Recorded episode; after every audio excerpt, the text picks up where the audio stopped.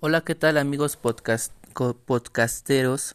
En esta ocasión les voy a presentar una manera muy fácil de sumar con nuestros pequeñitos. Mm, también saludo a toda la audiencia de los pequeñines hoy en este día, sábado 28 de agosto. Eh, amiguitos, ¿cómo han estado? Espero que se encuentren bien. Como eh, ahorita en esta ausencia de las escuelas no han podido asistir a sus aulas, les voy a compartir una manera muy fácil y divertida de aprender a sumar. Les comparto esta manera para que lo pongan en práctica y vean que es muy importante aprender y a la misma vez divertirnos. Como sabemos, sumar significa juntar o agrupar. Esto quiere decir que cuando sumo o junto hago una sola cosa.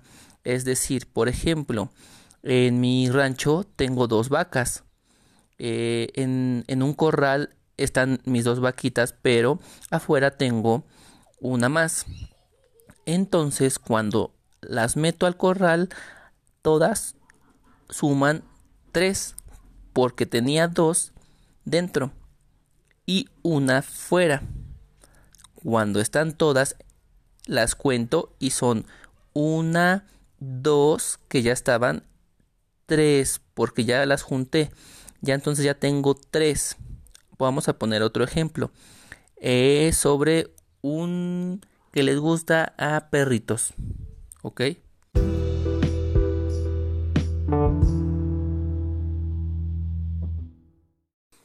Muy bien, entonces tenemos cuántos perritos. Tenemos una perrita.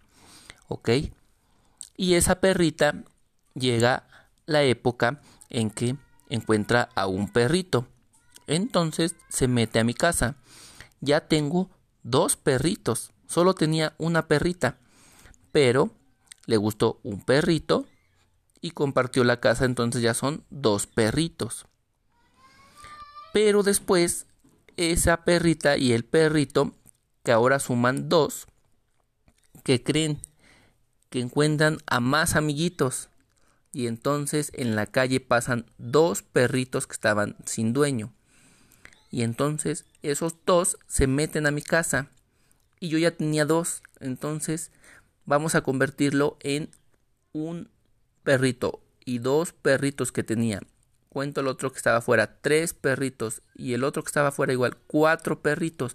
Ahora ya sumo cuatro perritos. Dos que tenía en mi casa y dos amiguitos que llegaron a vivir a mi casa, ahora vamos a tener cuatro perritos. Entonces la suma de 2 más 2 son 4. Esos números son pares.